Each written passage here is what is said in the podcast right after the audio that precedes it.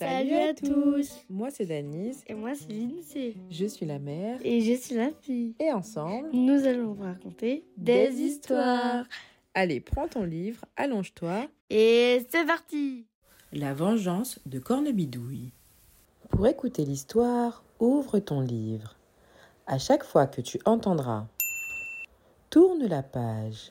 Si tu n'as pas de livre, c'est pas grave. Suis avec moi. C'était la nuit, et dans la maison de Pierre, tout semblait si calme. Pourtant, là-bas, du côté des toilettes, un petit bruit peut-être. Corne griffougnette Ah, le chenapan Ah, le scélérat Ah, le cafard à lunettes Osez me jeter dans les toilettes Moi, la sublime, la magnifique, la grandiose cornebidouille Mais il va me le payer cher ce trou de balle de verre de terre. Oui, je vais sérieusement m'occuper de toi, mon mignon. Quelques instants plus tard, en plein cœur de la nuit, Pierre se réveilla dans son lit. Oh dit-il. Encore envie de faire pipi.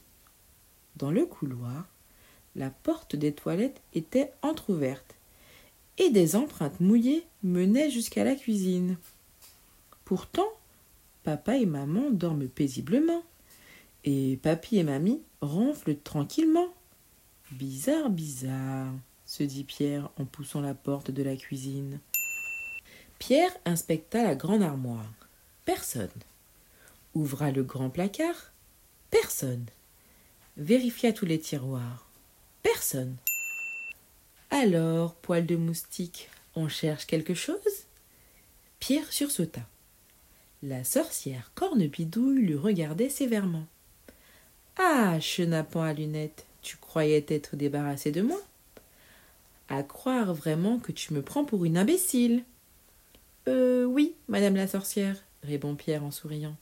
Petit impertinent, je vais te compresser, t'écraser, t'écrabouiller. M'écraser? Mais vous êtes aussi minuscule qu'un caca de libellule. Comment? Aussi microscopique qu'un pipi de moustique. Comment? Aussi ratatiné qu'un vieux poil de trou de nez. Comment? Furieuse, Cornebidouille semblait bouillir comme une vieille marmite. Puis elle s'écria Vengeance Vengeance Vengeance Elle se mit alors à grandir, à grandir, à tellement grandir que Pierre se sentit, pour le coup, très petit.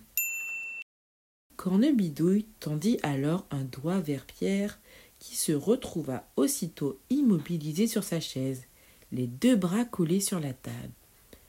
Que dirais-tu, fesse de moineau, d'une bonne soupe à ma façon Non, je veux pas. Elle pourrait te transformer, euh, voyons, en dindon Non, je veux pas. En limaçon Non, je veux pas. En potiron. Oui, c'est ça, en potiron. Non, je veux pas. Eh bien, tu as tort, tête de butor. C'est délicieux le potiron, tellement délicieux que tes parents pourront te découper, te cuisiner et t'avaler. Non, je veux pas. Trop tard, face de lézard, et assez discuté.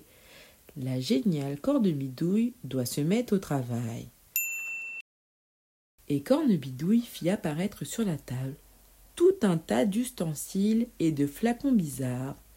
Puis elle se mit à cuisiner en chantonnant. Du hachis de vers de terre, des poils de dromadaire, du moisi de camembert et des tritons. Berk fit Pierre en grimaçant. Mais Cornebidouille poursuivit des langues de gargouille, du crachat de grenouille, un zette de fripouille et un joli serpent. Berk, mais c'est dégoûtant. Oui, répond Cornebidouille en jubilant. Délicieusement dégoûtant. Et elle approcha son énorme cuillère tout en pinçant le nez de Pierre, pour lui faire ouvrir la bouche. Attendez, dit Pierre en étouffant.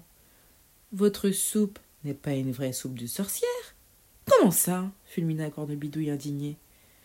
Mais je suis une championne de soupe dégoûtante. Ben non, répondit Pierre en faisant mine de réfléchir. Il manque des poux de vos gambettes. Ah bon? Du jus de vieille chaussette. Ah bon? Des poils de barbichette. Ah bon? Oui, oui, poursuivit Pierre malicieusement. Goûtez vous-même et vous verrez. Et Cornebidouille, offusquée, goûta consciencieusement sa soupe. Aussitôt, elle devint toute rouge et commença à se ratatiner, puis à s'arrondir. Cornepitroufflette, il m'a encore eu. Voilà que je me potironne. Au secours gémit la sorcière dans un cri étouffé. Bien fait pour toi, vieille vipère. Et maintenant, tu vas aller prendre l'air. Pierre transporta le corne potiron jusqu'à la fenêtre et le fit rouler dans le jardin. Le lendemain matin, Pierre fut réveillé par la voix de sa maman. Venez voir tout le monde, il s'est passé quelque chose d'extraordinaire. Un potiron, un potiron a poussé dans le jardin.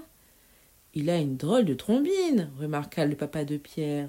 On dirait qu'il nous regarde, ajouta le grand-père.